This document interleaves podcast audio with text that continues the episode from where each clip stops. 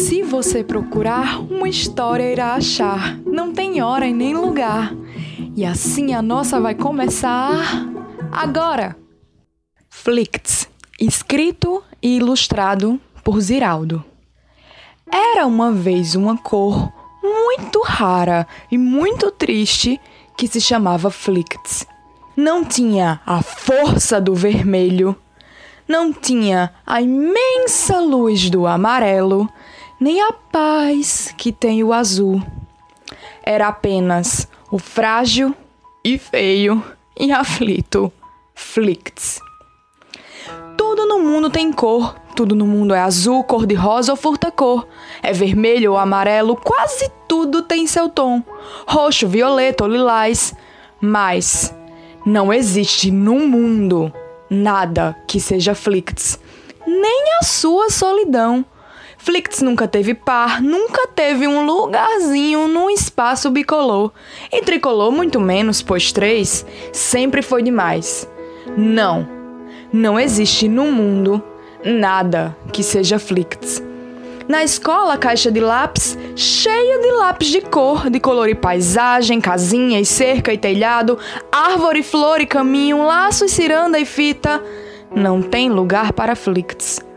Quando volta a primavera e o parque todo e o jardim todo se cobrem de cores, nenhuma cor ou ninguém quer brincar com o pobre Flicts. Um dia, ele viu no céu, depois da chuva cinzenta, a turma toda feliz saindo para o recreio e se chegou para brincar. Deixa eu ficar na berlinda, deixa eu ser o cabra cega, deixa eu ser o cavalinho, deixa que eu fique no pique. Mas ninguém olhou para ele.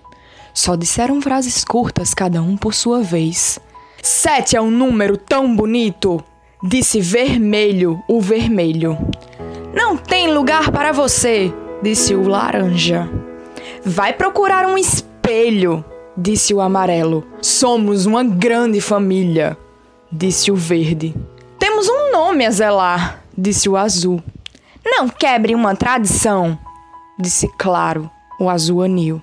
Por favor, não vá querer quebrar a ordem natural das coisas, disse violento o violeta. E as sete cores se deram as mãos e a roda voltaram. E voltaram a girar, girar, girar, girar, girar, girar. E mais uma vez deixaram o frágil e feio e aflito Flix na sua branca solidão. Mas Flix não se emendava, e por que se emendar? Não era bom ser tão só? E um dia foi procurar um trabalho para fazer a salvação no trabalho. Será que eu não posso ter um cantinho ou uma faixa em escudo ou em brasão, em bandeira ou estandarte? Não há vagas, falou o azul. Não há vagas, sussurrou o branco. Não há vagas, berrou o vermelho. Mas existem mil bandeiras, trabalho para tanta cor, e Flix correu o mundo em busca do seu lugar. E Flix correu o mundo pelos países mais bonitos, pelas terras mais distantes, pelas terras mais antigas, pelos países mais jovens, mas nem mesmo as terras mais jovens, as bandeiras mais novas e as bandeiras todas que ainda vão ser criadas se lembraram de Flicts ou pensaram em Flicts para ser sua cor. Não tinham para ele uma estrela, uma faixa, uma inscrição. Nada no mundo é Flicts ou pelo menos quer ser. O céu, por exemplo, é azul, é todo do azul o mar. Mas quem sabe, o mar, quem sabe? Pensa Flix agitado. O mar é tão inconstante. É cinzento se o dia é cinzento, como um imenso lago de chumbo. E muda com o sol ou a chuva, negro, salgado ou vermelho. O mar é tão inconstante, tem tantas cores o mar mas para o pobre do Flicts, suas cores não dão lugar.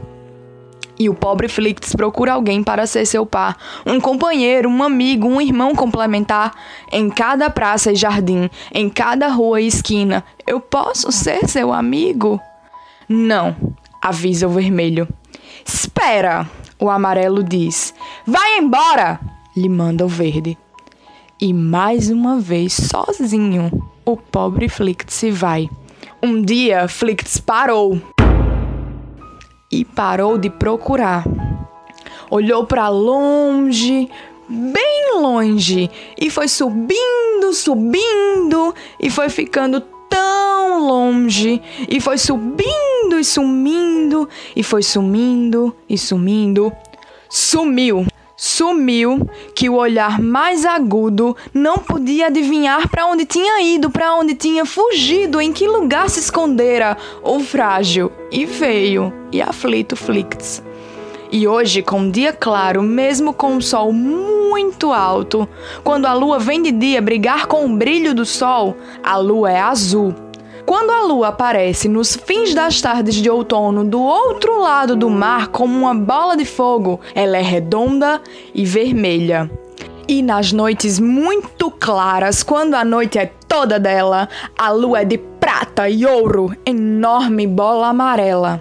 Mas ninguém sabe a verdade, a não ser os astronautas, que de perto, de pertinho, a lua é Flicts. A história acabou, mas logo logo a próxima virá. Qual será? Qual será? O Achadouros da Infância é apresentado por Beatriz Almeida. Esse podcast tem a intenção de levar a literatura infantil para onde as crianças estiverem. O episódio de hoje foi editado por Beatriz Almeida e Paloma Leilani. Artes de Paloma Leilani. Se você gostou da história, compartilhe e a faça chegar mais longe.